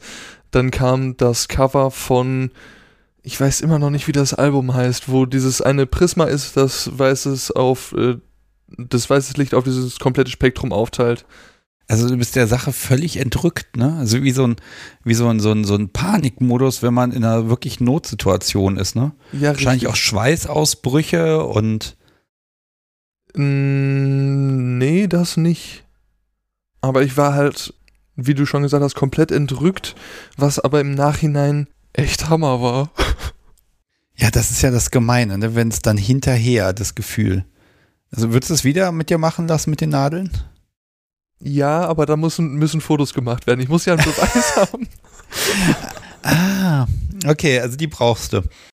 Ja, da, ja, sonst könnte es ja sein, dass da äh, irgendwie mit dem Messer kurz in die Haut gepiekst wurde oder so, aber so, so weiß ich halt nicht, waren es jetzt wirklich Nadeln oder wollten die mich nur verarschen?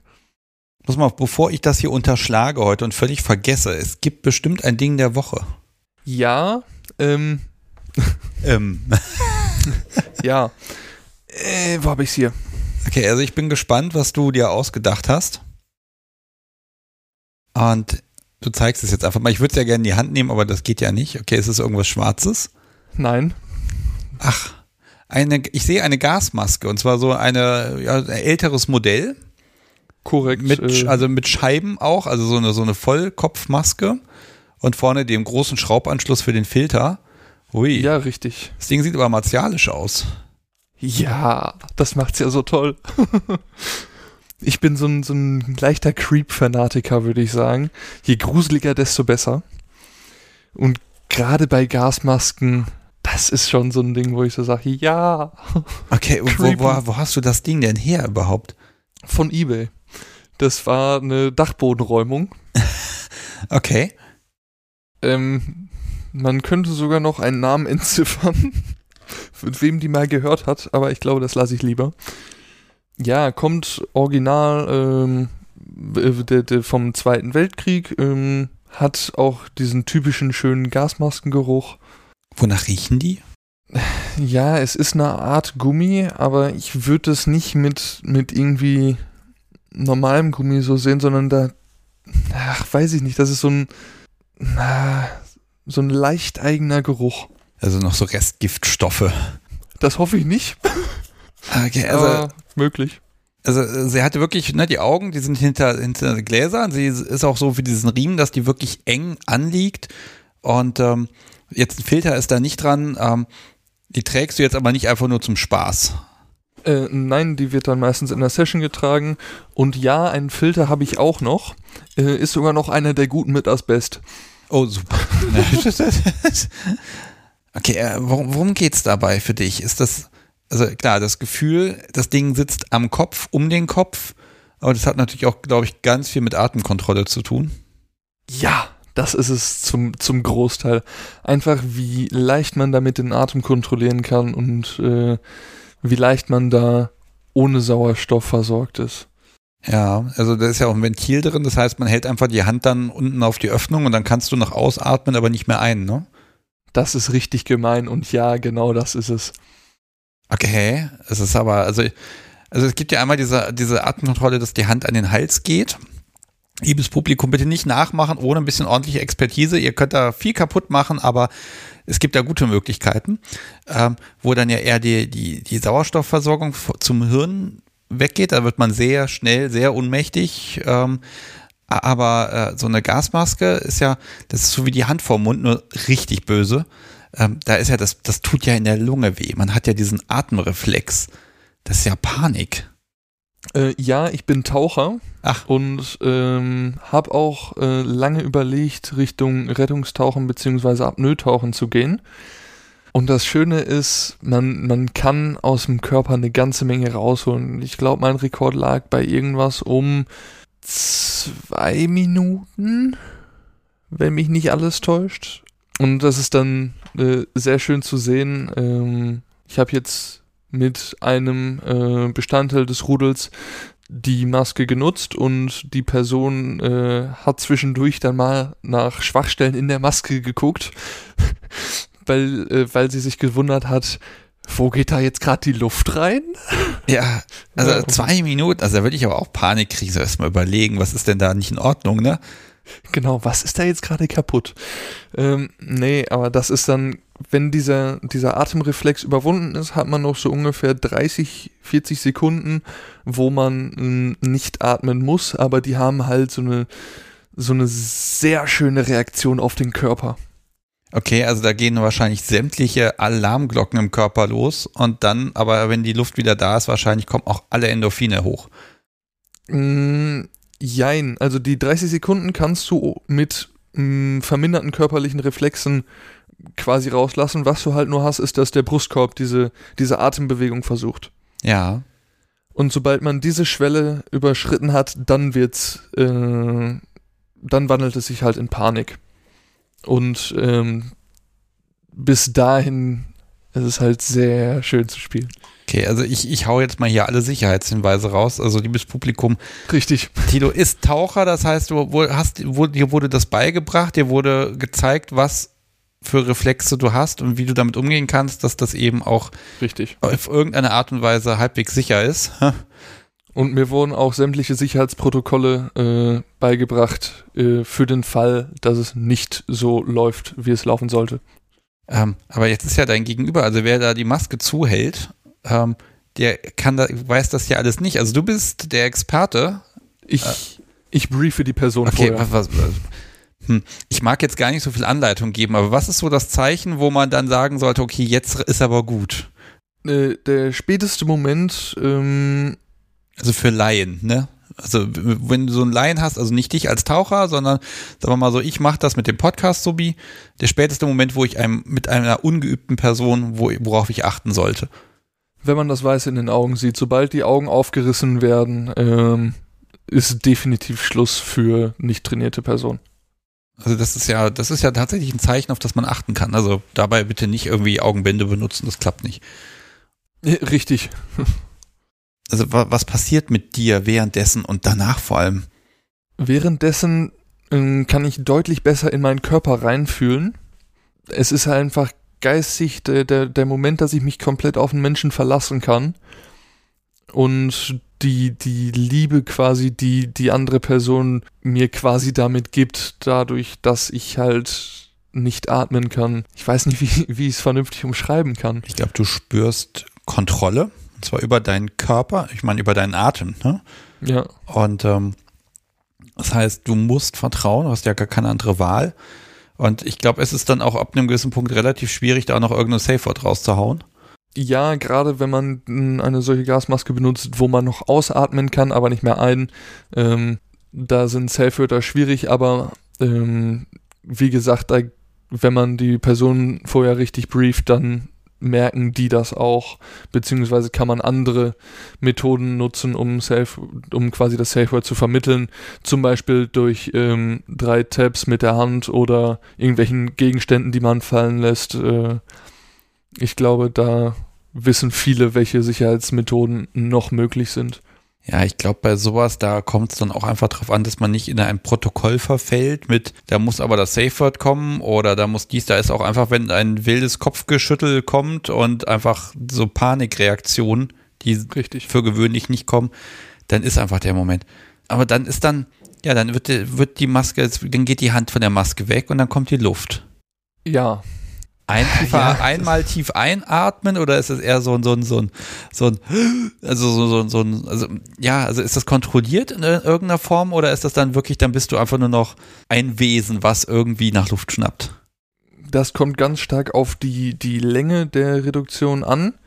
Wenn es sehr weit getrieben wurde, ist es so, dass es nur noch ein ist ohne irgendeine Kontrolle. Und das ist dann auch das, was nochmal ein bisschen mehr den Kick gibt, dass man quasi weiß, dass man sich selber nicht mehr kontrollieren kann. Wenn es vor diesem Punkt ist, ist es bei mir ein kontrolliertes Atmen, einfach um wieder möglichst schnell ähm, den Körper komplett mit Sauerstoff zu versorgen. Und dann kommt halt wirklich dieses Adrenalin, das, das komplett durchschießt und einfach, ja, ich würde in dem Moment sagen, Hi macht. Jetzt denke ich ja mal ein Stück weiter. Ähm, Orgasmus in Kombination mit Maske und man kriegt keine Luft währenddessen. Geht das? Auspro schon ausprobiert? Mhm. Geht sehr gut. Das heißt, es ist dann ein, ein, ein, ein Ausatmen im passenden Moment und ja, äh, oh Gott, das äh, stelle ich mir tatsächlich ein bisschen panisch vor, weil nach dem Orgasmus sagt der Körper ja, so jetzt merke ich Schmerz wieder richtig und jetzt ist ja alles, was an, was mich heim macht, ist jetzt weg. Kannst du da was beschreiben? Ich glaube, das ist äh, sehr schwierig zu beschreiben, weil gerade dieses, äh, dieser Moment nach dem Orgasmus sich immer noch nicht kontrollieren zu können, sich quasi bewusst werden, dass äh, die Person einen immer noch in der Hand hat und entscheiden kann, wann man wieder atmen darf. Das ist schon ein beeindruckendes Gefühl. Okay, also offenbar, man muss es, man kann es nicht erklären, man muss es ja probieren auf irgendeine Art und Weise. Hm. Ich versuche mich da so ein bisschen dich reinzuversetzen und ich gebe ganz ehrlich zu, es gelingt mir kein Stück weit. Ja, also ich, ich habe keine Chance. Ja, du, du, hast diese eine Maske. Es gibt jetzt, ich kenne jetzt noch die ganzen Fetischbilder, ne? Da hängt da noch ein Schlauch dran, der irgendwo, was weiß ich, ne, irgendwo hingeführt wird oder sowas. Aber ich glaube, du brauchst das gar nicht so viel, so viel drumrum, sondern ich glaube, das ist so, so ein inniger Moment auch. Man muss ja auch nicht jedes Mal dann bis zum Ende gehen. Da reicht es ja auch schon manchmal einfach mal die Hand draufzulegen, zehn Sekunden und dann wieder und man redet vielleicht noch. Also das kann ja ein ganz inniger, intimer Moment sein. Ja, richtig. Einfach ähm, sich bewusst zu werden, wie, wie sehr man quasi der anderen Person ausgeliefert ist, wie sehr man hm, die Person liebt, beziehungsweise die Person zurückliebt. Das ist, äh, ja. Das war jetzt ein bisschen ein, ein etwas, ein etwas triggeriges Thema. Ne? Also ich weiß, es gibt den einen anderen Menschen im Publikum, der sagt, uh, schwieriges Thema. Äh, Nein, das, das muss auch einfach mal erzählt werden, weil äh, da laviert man sonst so ein bisschen drumrum. Ne? Ich, ich finde das mutig zu sagen, ich möchte das im BDSM-Kontext erleben und ausleben. Und du kannst es offenbar unfassbar genießen. Also ich habe so ein bisschen das Gefühl, du bist ja echt voll der Adrenalin-Junkie. Und wenn nichts mehr geht, dann muss halt Mumble ran und legt sich in die Ecke. hm, ähm, das Adrenalin-Junkie würde ich vermutlich teils unterschreiben, aber auch nur im kontrollierten Rahmen. Also sobald es dann in die ähm, in Anführungszeichen reale Welt geht, ähm, werde ich deutlich vorsichtiger. Ja, aber das ist dann, glaube ich, auch einfach der, der Aspekt in deinem Leben, wo du sagen kannst, okay, hier kann ich mal auch meine Grenzen suchen und auch finden. Ne? Ja, richtig. Ich mag jetzt noch mal so ein bisschen gucken, so dieses ganze Konstrukt mit äh, Beziehung, Spielpartner, DS und was man nicht alles machen kann. Wo sagst du, das ist das so, wie es jetzt ist, perfekt für dich oder sagst du, Mensch, ich habe da so eine Vorstellung, wo ich gerne hin mag? Grundsätzlich bin ich eine Person, die glaubt, dass es kein Perfekt gibt. Pessimist. muss ja. nur perfekt, so wie ich definiere, muss einfach das Niveau von perfekt so weit senken, bis es erreichbar ist und dann ist es okay. Ach so, Niveau-Limbo, das spiele ich auch ja, sehr, sehr gerne. Gut. Ja, aber wo sagst du, oh Mensch, das ist so, das kann ich mir vorstellen. Ich mache dann mein Studium da fertig und fange irgendwann einen Job an und so. Das, das ist so der, so der Kink, das möchte ich so haben. Also, ich weiß, das ist eine ganz gemeine Frage zu sagen, okay, sag mal in zehn Jahren, was für eine Art BDSMer bist du dann und wie lebst du dann?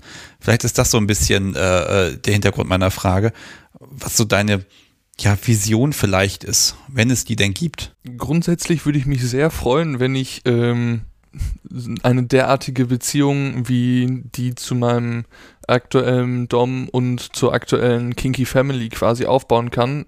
Und zwar hier in der Nähe. Am liebsten wäre es mir natürlich, wenn die Kinky Family äh, in Reichweite zieht. das wäre natürlich Optimum. Aber sonst, ich glaube, das ist doch schon äh, ziemlich nah an dem, was so maximal in der Fantasie möglich ist.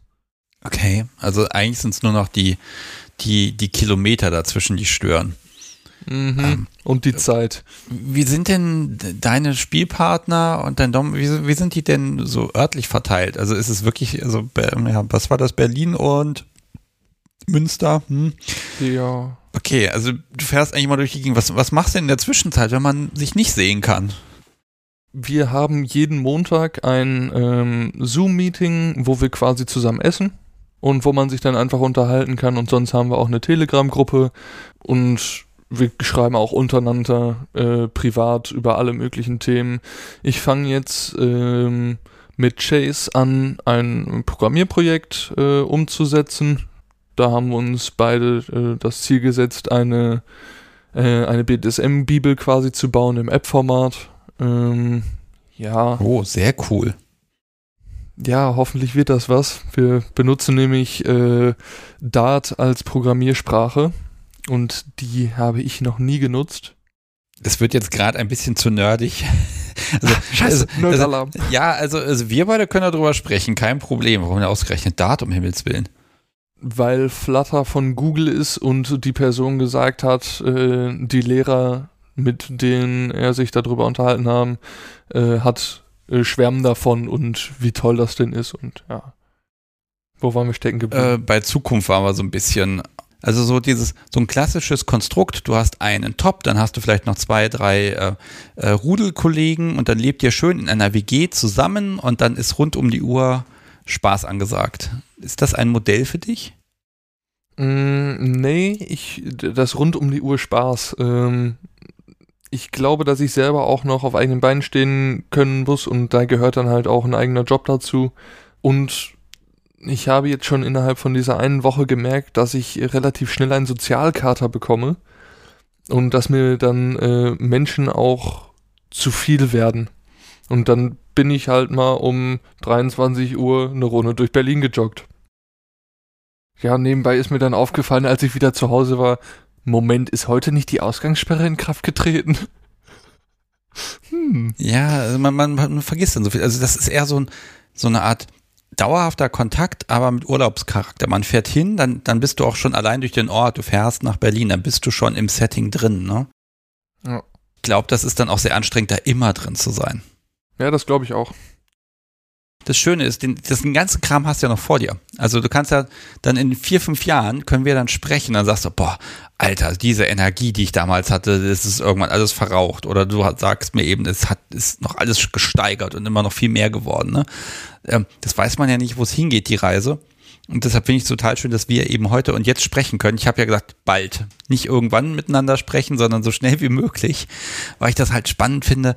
Ähm, gerade diese, diese Phase des Probierens, alles kann neu sein, man experimentiert rum und ach, es ist, es ist so herrlich. Ja, und so ist halt auch mein, mein Nick entstanden, ein Probiertier. Einmal dadurch, dass ich halt alles probiere und dann halt erst entscheide, gefällt es mir, gefällt es mir nicht. Und dann halt noch der, das Tier, der, der, der Tieraspekt da drin, ähm, dass ich halt da schon wusste, dass äh, Puppy Play mein Ding ist. Da kommen wir doch mal zu so einem Punkt, wenn jemand jetzt hier das hört und sagt, ah Mensch, dem möchte ich Kontakt aufnehmen. Äh, den Nick findet man vermutlich bei FatLive. Äh, das ist korrekt. Oder auch bei Telegram. Und da darf man dich anschreiben, wenn man irgendwas noch wissen will. Das ist korrekt. Gut, dann ist das korrekt, dann passt das. Ähm, sehr schön. Ich werde das auch nochmal so in die Shownotes mit reinschreiben. Liebes Publikum, die gibt es ja auch noch. Da findet ihr dann auch ja, die ganzen Bilder, insbesondere von der Maske und von der Gasmaske. Und wenn du magst, auch vielleicht vom Halsband. Dürfen wir das sehen, alle? Ja. Sehr gut. Angelegt oder nicht? Ach, ich glaube, das überlasse ich komplett dir. Also, wenn du magst, einfach mal ein paar schöne Bilder machen, das wäre ganz cool. Aber also zeig so viel oder so wenig, wie du möchtest. Ist ja auch nur so ein kleiner Teaser fürs Publikum, damit man sich das ein bisschen vorstellen kann. Und ähm, ja, ich glaube, also ich habe hier so eine so eine lange Liste und ich glaube, ich bin quasi durch. Es sei denn, du sagst, oh, das, das fehlt noch. Hm, nee, da wird mir, glaube ich, jetzt gerade nichts einfallen. Ha, dann habe ich meinen Job mit der Liste hier vorher sehr gut gemacht. Ja, ich glaube, dann kommen wir jetzt in diesem Moment zum Ende. Äh, lieber Tilo, ich finde das total schön, dass du dich A gemeldet hast, als ich gesagt habe, ich suche Leute. Und dass du dann auch bereit warst, wie lange ist das jetzt her? Ziemlich genau, na, sechs, sechs Tage, dass wir uns mal am Telefon gesprochen haben und dass du gesagt hast, spontan, wir machen das und das läuft. Und ich habe hier ganz viele neue Aspekte mitgenommen und ich breche jetzt nochmal die Lanze für die submissiven Männer da draußen. Ich weiß, Geschlechter, Stereotype etc., aber auch das ist eine Seite, die ist total wichtig und die mag ich in der Kunst der Unvernunft noch viel mehr und viel öfter zeigen, weil sie so gerade so ein bisschen unter die Räder gekommen ist, weil einfach zu viele Femdoms sich gemeldet haben und ich bin natürlich deren Charme immer erlegen. Meldet euch ruhig, wenn ihr da auch sagt, Mensch, da möchte ich mitmachen, da möchte ich ein bisschen was erzählen, weil auch das ist einfach wichtig und schön und Tilo, jetzt willst du noch was sagen. Ich glaube, ich schenke dir jetzt einfach das letzte Wort. Erzähl, was du magst. Ähm, ja, ich ermutige alle, ähm, Puppy Play einfach mal auszuprobieren. Es gibt eigentlich keinen Charakter als Hund, der nicht irgendwo auch Anklang findet. Einfach probieren, gucken, ob es einem Spaß macht. Stage is yours. Sage ich nur noch Wuff. Macht's gut, liebes Publikum. Tschüss. Tschüss.